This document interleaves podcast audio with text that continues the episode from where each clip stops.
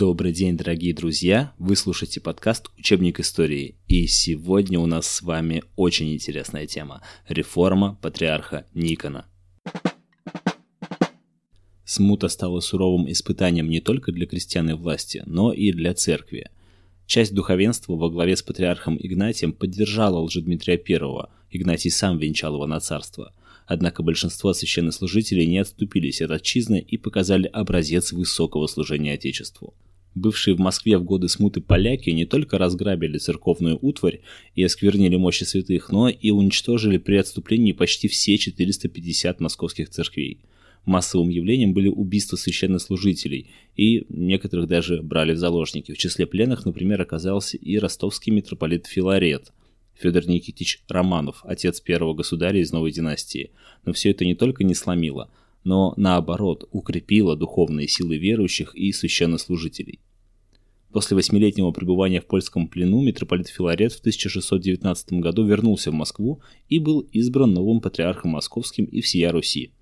При нем роль и значение церкви в жизни государства значительно возросли. Филарет был фактически вторым государем. Все доклады о государственных делах царь и патриарх заслушивали совместно, а решение Михаил Федорович никогда не принимал без согласия отца. Случалось даже, что и по государственным вопросам распоряжение отдавал только один патриарх.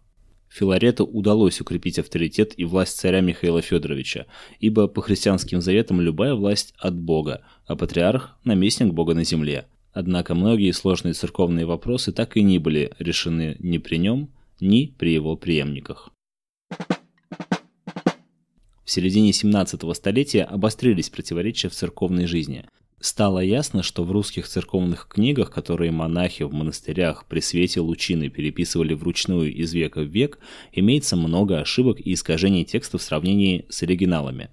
Немало сомнений вызывал и обычай многоголосия во время церковной службы – Мнения верующих разделились.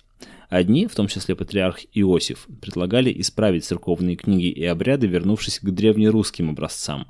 Другие же, к числу которых относились и царь Алексей Михайлович, считали, что следует обратиться не к книгам столетней давности, а к самим греческим источникам, с которых и были они переписаны. После смерти патриарха Иосифа главой церкви по предложению Алексея Михайловича был избран новгородский митрополит Никон. 1653-1655 годах была проведена церковная реформа. Согласно ей, иконы и церковные книги исправлялись по греческим образцам. Эти изменения вызвали протест широких слоев населения.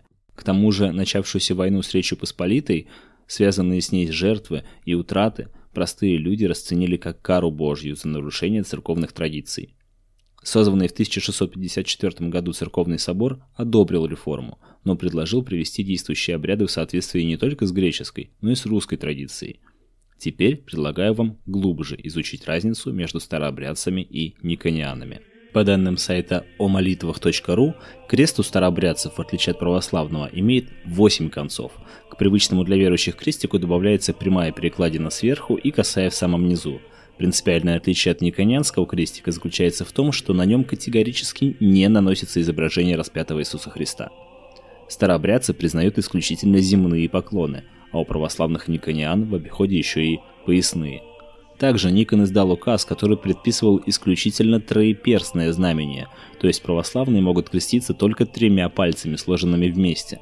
Старообрядцы же категорически отказались подчиняться нововведению, сравнивая троеперстное знамение с кукишем – то есть с фигой. Двумя пальцами старообрядцы крестятся до сих пор. По-разному православные христиане и старообрядцы записывают и имя Бога, причем вариантов большое множество, они содержатся в молитвах и трудах богословов. По оценкам экспертов, таких разночтений насчитывается более 60. В ходе проведения богослужения православные христиане держат руки по швам, старообрядцы же во время службы скрещивают руки на груди. В старообрядчестве утвержден категорический отказ от табачной продукции и алкогольных напитков. Только в нескольких старообрядческих толкованиях принятых моделей поведений допускается употребление спиртного по великим религиозным праздникам. Однако и в этих случаях максимум три рюмки. Старообрядцы заметно отличаются от православных по внешнему виду. Если в православном храме женщины могут находиться в платках, шапках или косынках, которые завязаны сзади на узел, то в старообрядческих храмах женщинам предписано быть только в платке, заколотом булавкой под подбородком. В одежде старообрядцев не допускается наличие ничего яркого и разноцветного. Мужчинам рекомендовано носить рубашки на старорусский манер, на выпуск. Образ дополняет пояс, который условно разделяет тело человека на верхнюю, духовную часть и нижнюю, которая считается грязной. Даже в повседневной жизни приверженность старообрядческой церкви не может носить галстуки. Их ассоциируют с Иудой Искариотом и называют Иудиной удавкой. Также строго запрещается брить бороды – это основные моменты, по которым можно отличить православного христианина от старообрядца. Остальные нюансы не такие существенные и не такие принципиальные. Но вернемся к Никону. Он был человеком своенравным и волевым. Получив огромную власть над верующими, Никон очень сильно поверил в себя и вскоре выступил с идеей первенства церковной власти над царской и по существу предложил Алексею Михайловичу разделить с ним власть, по примеру царя Михаила Федоровича и патриарха Филарета – Однако царь не пожелал ни с кем эту власть делить. Он перестал ходить на патриаршие богослужения в Успенском соборе и приглашать Никона на государственные приемы. Это было серьезным ударом по самолюбию патриарха, и во время одной из проповедей в Успенском соборе Никон заявил о сложении из себя патриарших полномочий и удалился в Воскресенский Ново-Иерусалимский монастырь.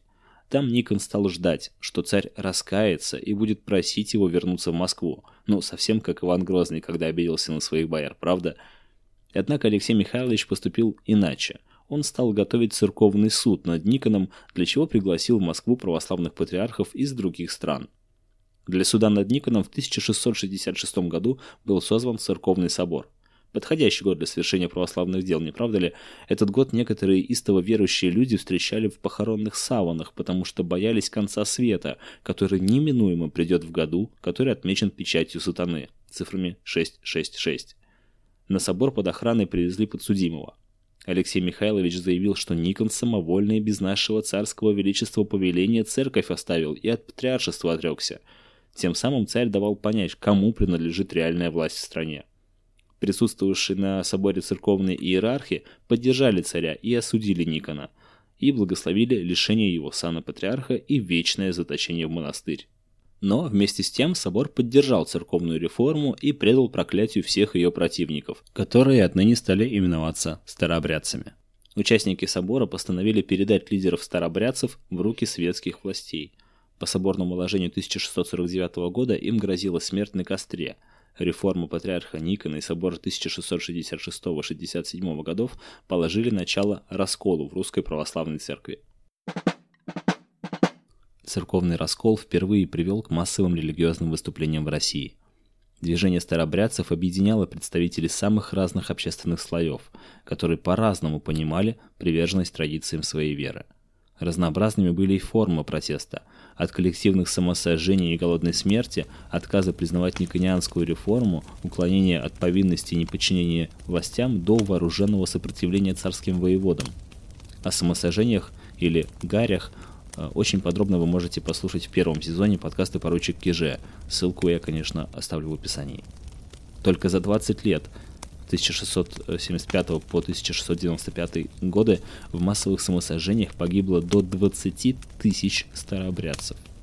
Крупнейшими вооруженными выступлениями борцов за старую веру были Соловецкое восстание 1668 по 1676 год оно происходило, Движение раскольников во время Московского восстания в 1682 году, выступление на Дону в течение 10 лет с 1670 по 1680 годы. Особенно жестоко было подавлено восстание монахов Соловецкого монастыря. Кровавая расправа, учиненная воеводами над его зачинщиками, стала последним событием царствования Алексея Михайловича. Однако выступления раскольников продолжались вплоть до конца 17 столетия – Итак, русская православная церковь оказалась вовлечена в политическую борьбу времен смуты. После нее положение церкви в государстве укрепилось, значительный вклад в церковные и государственные дела внес патриарх Филарет. К середине 17 века сложилась ситуация, благоприятная для церковной реформы, которую провел патриарх Никон. Реформа изменила обрядовую сторону православия, но стала причиной раскола верующих на никониан и старообрядцев – борьба раскольников за старую веру стала одной из форм протеста народа против гнета властей. На этом на сегодня все. Любите историю, учите историю. потому что история – это лучший учитель, у которого самые плохие ученики.